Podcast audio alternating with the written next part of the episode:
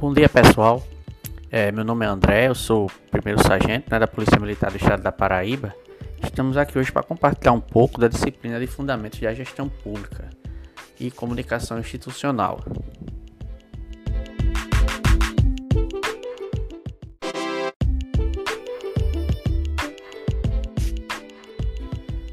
Seguindo com os aspectos conceituais né, da disciplina.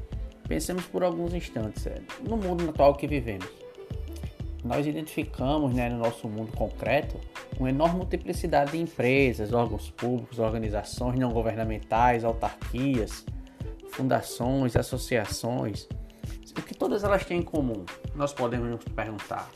O que tem em comum, por exemplo, uma companhia aérea com um hospital, uma padaria com uma repartição pública, né?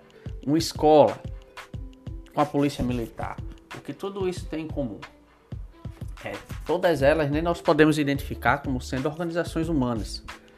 Vamos encontrar algumas semelhanças muito fortes entre todas estas organizações, como por exemplo, todas elas têm objetivos a serem alcançados.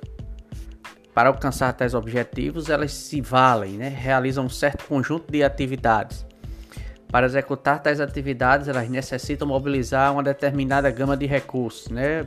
recursos esses que podem vir a ser humanos, materiais, tecnológicos, financeiros. Sendo assim, observamos que o fundamento, quer que seja de um funcionamento, quer que seja de um hospital, de uma padaria, de uma empresa pública, né, da própria polícia militar, que, que é a, a nossa instituição, né, ela depende de três variáveis principais. Quais sejam né, os objetivos da organização, as atividades que essa organização pretende desempenhar ou desempenha, né, para atingir esses objetivos e quais os recursos que elas, que elas mobilizam para alcançar esses objetivos.